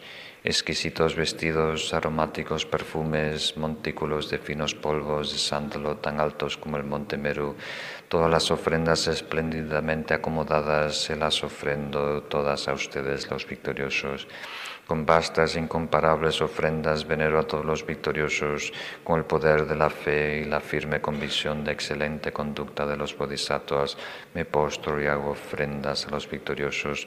Confieso toda y cada una de las acciones negativas que haya cometido con mi cuerpo, mi palabra, también con mi mente dominado con el apego y el enojo y la confusión. Me regocijo en el mérito de todos, del mérito de los victoriosos que habitan las diez direcciones, de los bodhisattvas, de los patrikabutas, de aquellos que están adiestrando, de aquellos que más allá del entrenamiento y de todos los seres solicito los protectores, la luz de los mundos en las diez direcciones, quienes habiendo atravesado las etapas del despertar, alcanzaron la budidad más allá del apego, que gire la incomparable rueda del Dharma. Con mis palmas juntas suplico a aquellos que pueden realizar y demostrar el nirvana, por favor permanezcan con nosotros por tantos eones como átomos hay en el mundo, para el bienestar y la felicidad de todos los seres. Dedico toda la virtud que haya acumulado mediante las postraciones, las ofrendas la confesión, regocijo, la solitud y la súplica para la iluminación última. Que aquellos que aún no han aparecido y logren rápidamente sus objetivos y después atravesar las etapas del despertar, aparezcan como iluminados supremos que todos los reinos que hay en las diez direcciones sean vastos y completamente puros, que estén llenos de budas y bodhisattvas, de aquellos que se han sentado bajo el poderoso árbol Bodhi. Que todos los seres sintientes en las diez direcciones, sin importar cuántos sean, sean felices, estén libres de toda enfermedad. Que todos los seres estén en armonía con las metas del Dharma y logren lo que deseen que en todas las vidas sucesivas, desde mi nacimiento hasta la muerte, pueda ser siempre un renunciante, siguiendo los victoriosos, que pueda entrenarme en la práctica de la perfección, excelente conducta y comprometerme a aplicarme en la práctica de la conducta moral, que nunca tiene lapsos y que está libre de toda falta en las lenguas de los dioses y lenguas de los nagas y los yakshas, en las lenguas de los kumbandas y humanos, en tantos idiomas como seres haya que pueda yo enseñar el Dharma con gentileza y pueda aplicarme con esfuerzo en los paramitas, que nunca olvide el bodhicitta, que todas las acciones negativas y cualquier cosa que oscurezca mi inspiración sea completamente purificada que sea liberado del karma, de los kleshas, del trabajo, de los maras y que actúe para el beneficio de los seres en el mundo, como una flor de loto que no se ensucia con el lodo en el que crece, como el sol y la luna que salen y se ponen en todos los días sin obstáculos que los sufrimientos que experimentan los seres en los estados inferiores, en las diez direcciones y en todos los confines del mundo sean pacificados, que todos seres vivan en estado de felicidad y que todos sean beneficiados que logre perfeccionar la conducta despierta, que pueda aplicarme la conducta que está en armonía con todos los seres, que pueda enseñar la excelente conducta llevar a cabo estas conductas a lo largo de todos los eones futuros, que pueda estar constantemente con aquellas personas cuyas acciones resuenen con las mías, que nuestra conducta y aspiraciones de cuerpo, palabra y mente sean las mismas que siempre encuentre amigos que deseen beneficiarme, aquellos que enseñan la conducta excelente y que nunca les desgrave. Que siempre vea directamente a los victoriosos, los protectores, quienes están rodeados de bodhisattvas, que en eones futuros pueda hacerles siempre vastas ofrendas sin cansarme que retenga el genuino Dharma de los victoriosos y logre que la conducta iluminada aparezca entrenándome la conducta excelente que actúe en esta forma a lo largo de todos los eones futuros, al atravesar con todas mis existencias pueda desarrollar inagotable mérito y sabiduría, convertirme en un tesoro inagotable de medios hábiles, conocimientos, samadhi, liberación y virtud. En un solo átomo hay numerosos átomos y en esos reinos habitan infinitos Budas rodeados de bodhisattvas que los pueda reconocer y apreciar y que me pueda comportar como ellos. Percibiendo esto allí en todas las direcciones, espacio milimétrico en los tres tiempos hay océanos de Budas y océanos de mundos que pueda actuar y aplicarme en ellos durante eones de eones. Cualquier palabra de Buda, una voz que revele el océano de cualidades, tiene las cualidades puras del discurso melodioso de los victoriosos y se ajusta a las inclinaciones de los seres, que pueda siempre expresarme como los Budas, que mediante el poder de mi mente me aplique a la melodiosa palabra inagotable de los victoriosos que aparecen en los tres tiempos y que giren la rueda del Dharma mientras los Budas permeen todos los eones futuros, que yo también pueda permearlos instantáneamente, que me aplique en cada instante tantos eones como hay en los tres tiempos, que pueda ver instantáneamente aquellos leones entre los humanos que aparecen en los tres tiempos, que pueda siempre involucrarme en aplicarme en su esfera de experiencia extraordinaria mediante el poder de la liberación ilusoria que pueda producir en un solo átomo todos los reinos y tierras puras de los Budas que existen en los tres tiempos y me aplique siempre al desplegar los reinos búdicos que existan en todas las direcciones. Aquellas luces de los mundos que están por aparecer desaparecen, gradualmente girarán la rueda del Dharma y demostrarán el nirvana, paz perfecta, definitiva que pueda estar en la presencia de esos protectores mediante el poder de los milagros veloces, el poder de conducir a los seres en llana vehículo, el poder de la conducta y la actividad de las cualidades excelentes que beneficia a los seres, el poder del amor que todo lo abarca, el poder del mérito virtuoso, el poder de la sabiduría libre de apegos, los poderes del conocimiento, medios hábiles y samadhi, que pueda yo perfeccionar el poder del despertar, que logre purificar el poder del karma, conquistar el poder de los kleshas, debilitar completamente el poder de los maras y perfeccionar el poder de la conducta excelente, que purifique océanos de reinos, libere océanos de seres, mantenga océanos de dharma y realice océanos de sabiduría purifique océanos de conducta, perfeccione océanos de plegarias de aspiración, ofrenda océanos de Budas y actúen sin cansamiento durante océanos de ones. Todos los victoriosos que aparecen en los tres tiempos despiertan a la iluminación mediante la conducta excelente y la realización de diversas plegarias de aspiración con el fin de desarrollar la conducta despierta que pueda yo perfeccionar todo esto. El prodigio de los Budas es llamado Samantabhadra. Dedico todo el mérito de la virtud acumulada para que pueda actuar con su misma destreza que él.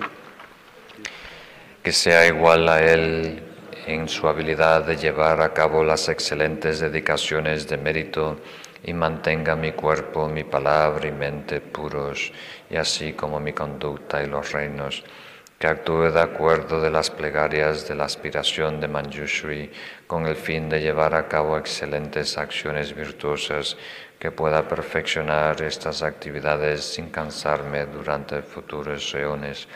Como mi excelente conducta sea limitada, que mis cualidades también sean inconmensurables, que me mantengan la excelente inconmensurable conducta sin límites, que envíe emanaciones a todos los confines del espacio. La presencia de los seres sintientes se extiende a los confines del espacio, de igual forma que mi plegaria de aspiración se extienda hacia los límites de su karma y sus kleshas. La persona pueda abandonar con joyas preciosas infinitos mundos en las diez direcciones, ofrécelos a los budas o pueda ofrecerle la felicidad suprema a los dioses humanos durante tantos eones como átomos hay en el mundo. Pero el verdadero y genuino mérito ocurre cuando aquel que haya escuchado la reina de las dedicaciones es inspirado a emprender el camino del despertar supremo desarrolla fe en él. Esto es el más supremo. Quien haga esta plegaria de aspiración de la conducta excelente será liberado en los reinos inferiores y de estados mentales negativos y verá a Mitaba pronto. logrando todos los beneficios, podrán sostener su felicidad todas las vidas y, muy pronto será como Samantabhadra. Aquellos que recitan esta plegaria de la conducta excelente podrán purificar rápidamente todo mal, todo lo que haya cometido bajo la influencia de la ignorancia, incluso los cinco actos atroces con consecuencias inmediatas serán sabiduría, belleza y los signos, serán la buena familia, complexión fina, y serán sometidos por los maras trípticas de los tres mundos, les harán ofrendas. Se aparcarán pronto en el árbol del Bodhi y habiendo ido allí se sentarán en la posición del loto para beneficiar a los seres, despertarán a la iluminación perfecta y girarán la rueda del Dharma y someterán y pacificarán a los maras y a sus séquitos. Solo los budas conocen y comprenden la completa maduración del karma de aquellas personas que se han comprometido con, enseñan o recitan esta plegaria de aspiración para la conducta excelente. Esto es sin duda la iluminación suprema. Dedico toda esta virtud siguiendo, emulando al guerrero Manjushri quien es omnisciente igual que Santa Los victoriosos que aparecen en los tres tiempos exaltan la dedicación de mérito como una de las actividades supremas del Bodhisattva. Por ello dedico el mérito de todas las raíces de virtud a la conducta excelente. Cuando llegue el momento de mi muerte, que todos los oscurecimientos desaparezcan y que viendo a Amitabha directamente pueda renacer en el reino de Sukhavati. Que al llegar allí pueda llevar a cabo todas estas plegarias de aspiración, internalizarlas y realizarlas completamente, aplicando los medios hábiles y así pueda beneficiar a los seres mientras el samsara que pueda nacer en el seno de un loto hermoso, un excelente y dichoso reino del victorioso, y pueda recibir una profecía directamente del victorioso Amitabha, habiendo recibido la profecía en su Kavati, que mediante el poder de mi mente, con miles de millones de emanaciones, pueda beneficiar a todos los seres sintientes en las diez direcciones que mediante la virtud que haya acumulado al hacer esta plegaria de aspiración, la conducta excelente, la virtud de esta plegaria se cumpla instantáneamente para todos los seres, que mediante el infinito mérito genuino alcanzado al dedicar la plegaria de aspiración a la conducta excelente, todos los seres sintientes que están ahogados en los ríos del sufrimiento lleguen al lugar de Amitabha que la reina de las plegarias de aspiración permita alcanzar la meta suprema y el beneficio de los seres. Que al completar esta escritura adornada como Samantabhadra, que todos los reinos inferiores. Muy bien. Con esto concluimos. Muchas gracias. Muchas gracias a todos participando. Entonces, por favor, reflexionen sobre estos versos y tenemos algo de deberes también, por lo menos una vez al día acordarnos de algo valioso, algo virtuoso que está haciendo una persona y desarrollar regocijo, alegrarnos por esa virtud ajena. Muchas gracias a todos por participar. Nos veremos pronto.